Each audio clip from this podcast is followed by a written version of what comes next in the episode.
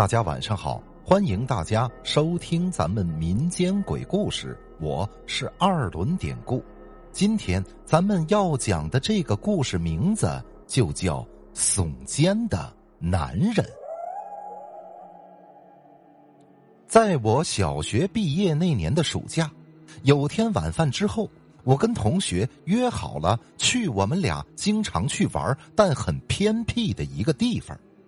先说一下环境吧，那片地周围基本没有人家，因为横着的是一条废弃的铁道，而与铁道十字相交的是一条河，两边河沿都是坟地。但离河沿十几米的地方就是一个超大的果园虽说围墙围着。但坐在铁道上，面对着果园，望着一束束成熟的、没成熟的果子，都让我们这些小屁孩觉得无比的香甜。所以，虽说大人们三令五申不许我们去那儿，我们还是经常背着大人们去那儿玩儿毕竟那儿人少，两个自以为满是秘密的小孩总是要躲着其他人说悄悄话的。那天因为早上下过雨，天气很舒适，并没像往常那样的燥热。我跟同学两个人吃了晚饭，就去了那处所谓的乐园。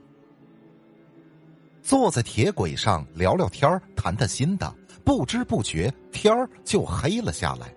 可我们还是不愿意回家，也不知道我们哪有那么多的话要讲。因为偏僻，那儿根本就没有路灯，只能靠月亮的光看东西。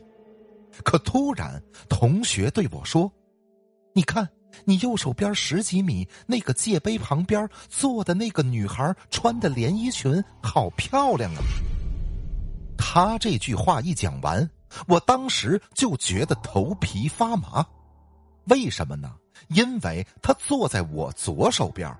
我们面对的是一个方向，铁路线是凸起的，两边几百米以前都是田地，但因为那年那片地被开发商收购了，还没开始下庄打地基，所以这几百米的地方除了一片果园，其余都是空地，一览无余。而果园还在他左手边，我的视力极好。他呢，自小近视，我什么都没看见，他居然看到一个女人。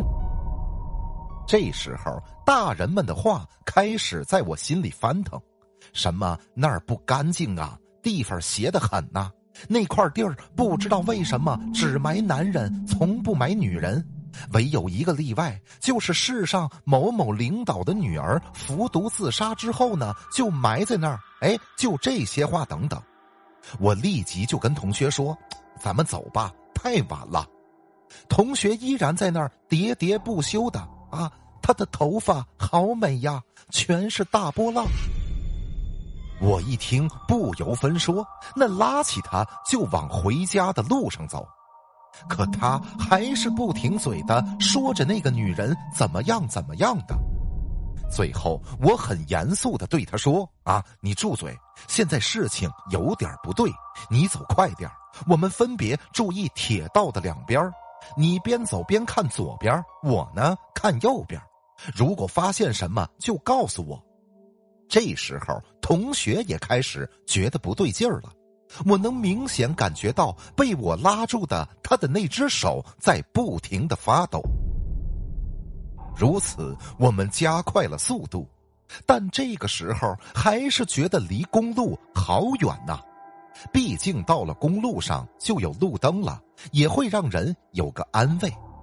边走着，我边观察着铁道的右边，月光下什么也没有，就是一片空地，那空旷的让人心里发慌。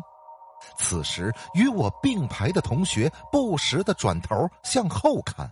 似乎他发现了什么，我也想回头，可是不敢，就悄悄的问他后边怎么了。他说后面十几米的地方有个男人一直跟着我们。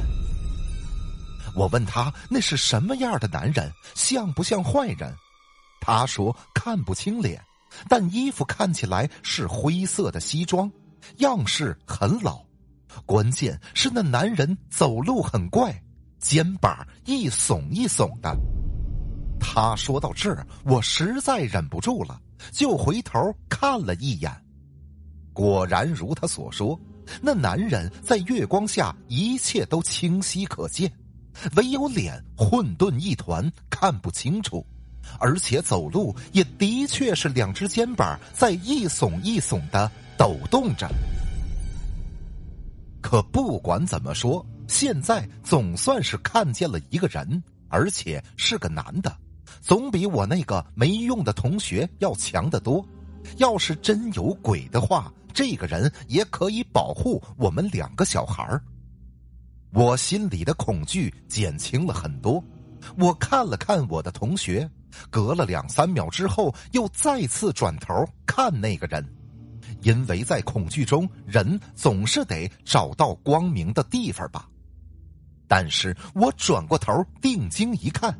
先前的那个男人居然就这么凭空般的消失不见了。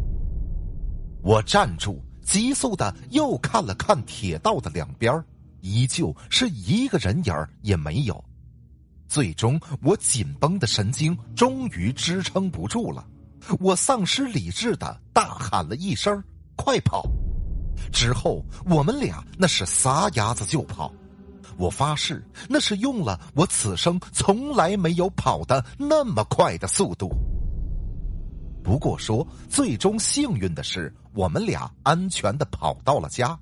进了家门，我扑到妈妈的怀里就开始大哭。